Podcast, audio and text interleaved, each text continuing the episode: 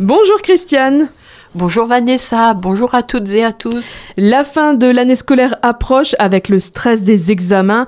Alors comment mieux appréhender euh, cette période cruciale de l'année pour les étudiants? Alors on va parler déjà de l'organisation, Christiane. Alors certaines recherches démontrent que les capacités d'apprentissage sont optimales à certains moments de la journée, notamment entre 9 et 11 heures et entre 16 et 18 heures. Pour tenir le rythme de la journée, il est recommandé de faire toutes les heures une pause de 5 à 10 minutes pendant laquelle on passe à autre chose. Quelques respirations lentes, calmes, profondes, au grand air ou devant la fenêtre, un verre d'eau, écouter un morceau de musique. Il serait bon aussi d'alterner les matières à réviser, de créer des fiches de synthèse comportant des repères visuels, surlignage, etc., pouvant être relues chacune en moins de 15 minutes. Et qu'est-ce qu'il en est de l'alimentation? Alors afin de fonctionner de manière optimale, le cerveau a besoin d'être alimenté de manière régulière. Alors Christiane, est-ce que tu aurais un plan alimentaire idéal en période d'examen? Alors le petit déjeuner constitue le socle de la journée, donc il faut pas le négliger. Et afin d'éviter les coups de pompe en fin de matinée, il convient de prendre un petit déjeuner copieux et bien équilibré en évitant les aliments à index glycémique élevé tels confiture, miel, pâte à tartiner, les céréales en boîte. Prévoyez Voyez plutôt une protéine comme un œuf, du jambon ou du fromage avec du pain beurré, des fruits secs et des oléagineux, une boisson légèrement stimulante, un café léger, un thé, une infusion de romarin ou de menthe qui sont stimulants. Des fruits frais en fin de matinée et en fin d'après-midi où vous pourrez également en fin d'après-midi ajouter une poignée de fruits secs et oléagineux ou quelques carrés de chocolat noir. Et pour le déjeuner et le dîner? Alors une crudité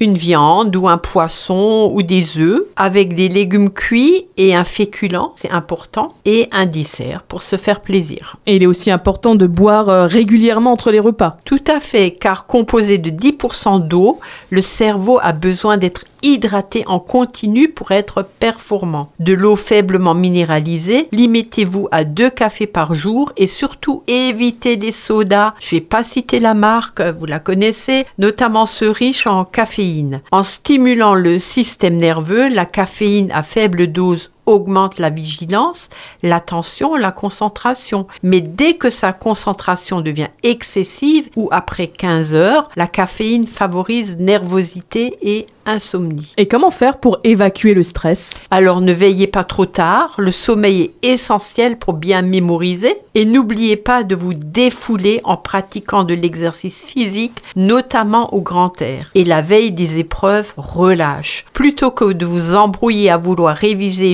jusque tard dans la nuit, décompressez avec éventuellement une séance de cinéma ou bien rencontrer des potes et ne vous surtout ne vous couchez pas trop tard. Merci Christiane, on est prêt à passer nos examens à nouveau. Hein.